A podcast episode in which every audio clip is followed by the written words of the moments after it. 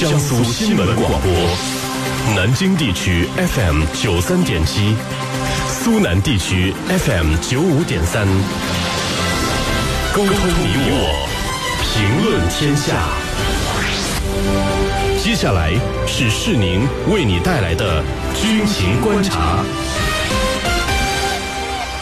大家好，这里是江苏新闻广播九三七军情观察，我是世宁。本节目呢由江苏新闻广播和扬子晚报为您联合打造。如果你想参与我们今天军情观察的话题讨论呢，可以通过添加江苏新闻广播的微信公众号，点击菜单栏大蓝鲸 Life 参与直播互动。那今天的军情观察之谈兵论战，您将会听到，解放军举行世界最大规模空中演习，内容可能瞄准台湾。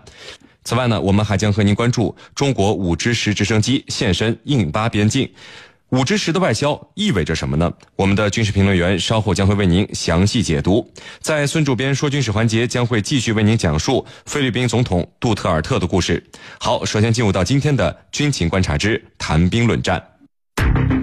您接下来将会收听到的是军情观察之谈兵论战。好的，那今天的军情观察之谈兵论战呢，我们邀请到的两位军事评论员分别是解放军国际关系学院的陈汉民教授和解放军南京政治学院的袁周教授。两位呢，照例来和我们的军迷朋友们打一个招呼。呃，军迷朋友们，大家好，我是陈汉平。军迷朋友们，大家好，我是袁周。好的，那我们来看到今天的第一条消息，解放军空军呢日前在西北举行了大规模的空军联合演习。进行了实弹模拟摧毁敌方防空系统。根据相关媒体的报道呢，这次演练动用了包含空警五百、歼十一 B、歼十等多型主力战机。有分析就指出了，这次军演针对的是爱国者防空导弹系统，旨在呢威慑台湾。相关的情况呢，我们就首先来和两位评论员一起来分析一下。呃，袁教授啊，我们看到这次空军的演习是在十一月十号举行的，那是东部战区空军数十支部队参与到了这个空军组织的名称叫“红箭”的体系对抗。呃，这次的体系对抗呢，是组织了多种机型战机和这个地面雷达、地空导弹等力量协同配合，共同演练联合侦察、火力打击和联合防空等一些作战的模式。那我们首先就想知道啊，像这样的体系对抗，战机、雷达和地空导弹，它是如何来进行体系上的对抗的？请您先给我们解读和分析一下。好的，众所周知啊，当前的战争形态正加速向着信息化战争演变。那么，信息化战争的主要特点呢，就是体系与体系的对抗。一体化联联合呃一体化联合作战已经成为了信息化战争中最基本的作战形态。所以，我们看到这次东部战区空军组织的红箭对抗演习，也是由航空兵、雷达兵、防空兵等多兵种组成的一体化力量进行的体系对抗。那么，这种演习演练，它并不是哪一个这个一个空军兵种哪啊这种演习啊，它演练的并不是哪一个空军兵种的作战能力，而是多兵种构成的东部战区空军的体系作战能力。那么，我们看到的战机、雷达、地空导弹。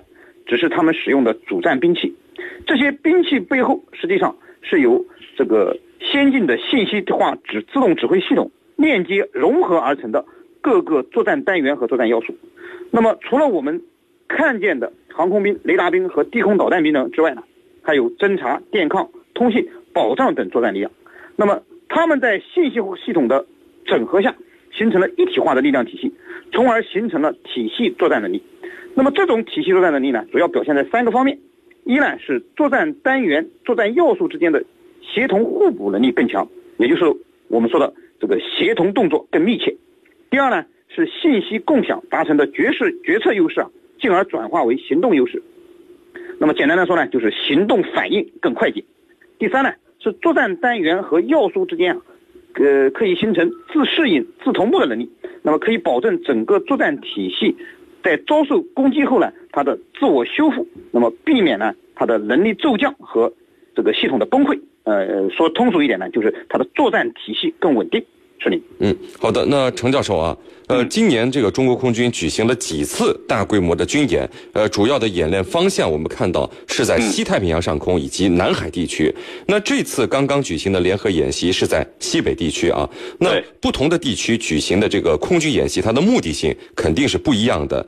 呃，我们刚才就说到了，就是有分析指出，这次的假想敌或许是。东南某岛屿势力的爱国者等防空系统，那刚好台湾最近呢，在这个台中平陵的爱国者导弹阵地已经在八月份动工了。呃，我们解放军的这次演习会不会有这样的针对性呢？呃，好，我们来看啊，目前台湾的爱国者导弹阵地呢，在北部它是有三个阵地，分别设于南港、万里以及新店，中部呢则设于平陵，南部是高雄的考潭。那么从这个布局来看，我们这一次在西北的军演，在西北部地区的军演呢，我认为旨在威慑震慑台湾当局，这个是没有任何疑问的。那么这一次为什么说呃我们这个军演要跑到西北去呢？这可能是很多军迷感到不解的地方。其实我们来看一看，这样来看，首先参加这次军演的主力部队是谁？我们要看清楚，这次的主力部队它是咱们东部战区空军好几十支部队在西北部的大漠参加咱们空军组织的红箭体系对抗，组织的是多种机型的这种战机和地面雷达多方面的协调，包括联合侦察、火力打击等等这种模式。那么这种模式和刚才我们提到的三个台湾的爱国者基地阵地，那很显然它里头是这个在地形地貌各方面，那么虽然不完全一致，但是它一定是有一种共性的东西在里头的。那么再看看我们动用了哪些东西，这一次我们动用的是包括空警五百、歼幺幺 B、歼十等多种主力战机、主力战机。那么这种主力战机的军演，它所针对的很显然就是爱国者的这种系统，那么威慑这个台独分子、威慑台湾的这个意图是非常明确的。此外呢，我们还有这个俄制 KH 三幺，还有国产的鹰击九幺这种反辐射导弹，也在这一次这个军演当中使用了。那么就更加清楚我们所针对的什么样的目标，所要达到的是什么样的意图，就非常清楚了。那么我们通常讲，任何军演它都有一定的针对性。那么我认为这一次我们这个军演它的针对性是很清楚的。那么可能还有人问，为什么不放在东南沿海，非要放在西北部地区呢？我觉得如果放在东南沿海，大家也明白，可能这个大家都觉得这个是就是针对谁的，好像你这个威慑性、威慑力就要小很多了啊，好像就被让别人有一种事先的防范。主持人，嗯，好的。那这个袁教授啊，呃，我们看到这次的演习是被称为当代世界上模拟实战程度最高、规模最大的空军联合演习之一。那只有东部战区的空军参加，为什么会成为这个呃世界上模拟实战程度最高、规模最大的这个空军演习之一呢？世界上对于这个空军演习的规模是如何来划定的呢？我觉得呢，这这次由东部战区的空军呢来进行这么一次演习，那么主要有以下两个原因。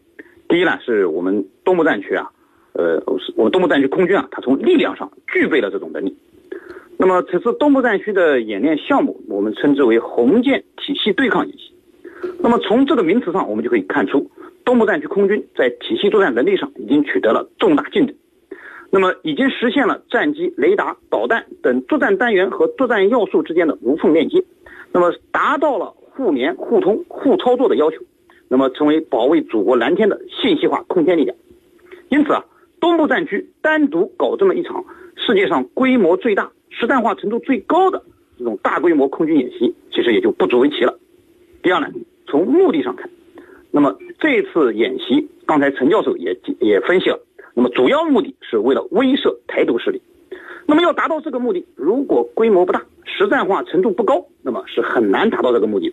那么从这次演习的规模和实战化程度来看，完全可以实现这一目的。那么我们看一次空军演习的规模，一是看参演的兵力，二是看参演的兵种。此次啊，红箭军演，东部战区动用了十几支空军部队，那么出动了空警五百、歼十一 B、歼十。还有苏三零等主力战机，那么可谓兵力强大，力量多元。那么在空军演习史上也是规模比较大的。那么空军的演习呢，一般按照规模可以划分为战术级演习和战役级演演习。那么此外呢，空军还会参加多军兵种的战略级演习。那么此次东部战区空军组织的应当属于战役级别的演习。那么当然，由于是一体化的对抗演习，所以就空军单一军种组织的演习来讲，它的规模还是空前的。是你。好的，我们来看到有网友问啊，爱国者导弹系统打这样的目标，用对地导弹不就可以了？还要让空军以身犯险干嘛呢？那会不会也有可能是针对韩国的萨德系统的呢？陈教授，那请您来回答一下。嗯，我觉得从理论上来说，的确如此。利用这个对地导弹啊，就足可以来解决问题了。那么台湾的军力，如今呢，这个可以说是无根本就不可恭维的。这个军力用我们的这个导弹就足够了，但是为什么这次非要通过空军，还有呢这个陆军地地面部队啊多种这个多类战机进行联手演练？我觉得这个有这么几个目的。第一呢，就是一方面要提高我们的立体作战能力和水平，特别是这种全方位的作战体系。呃，第二个呢，就是我们要演练不同环境下的作战水准。那么。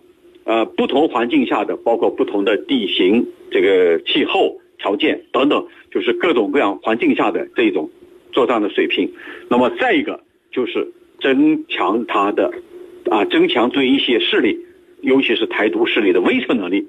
也就是说，我们要表达的是，我们有足够的军事打击能力和手段来捍卫我们国家的尊严，来应对一切威胁，不管它是来自哪里的威胁。所以这里头。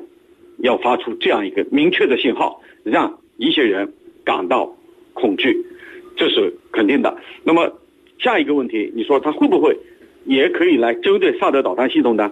我觉得完全是因为他们的原理是基本上啊有或者说有共性的，或者是基本上相通的。萨德导弹系统、爱国者体系这一种，那么既然是如此，那么我们对针对。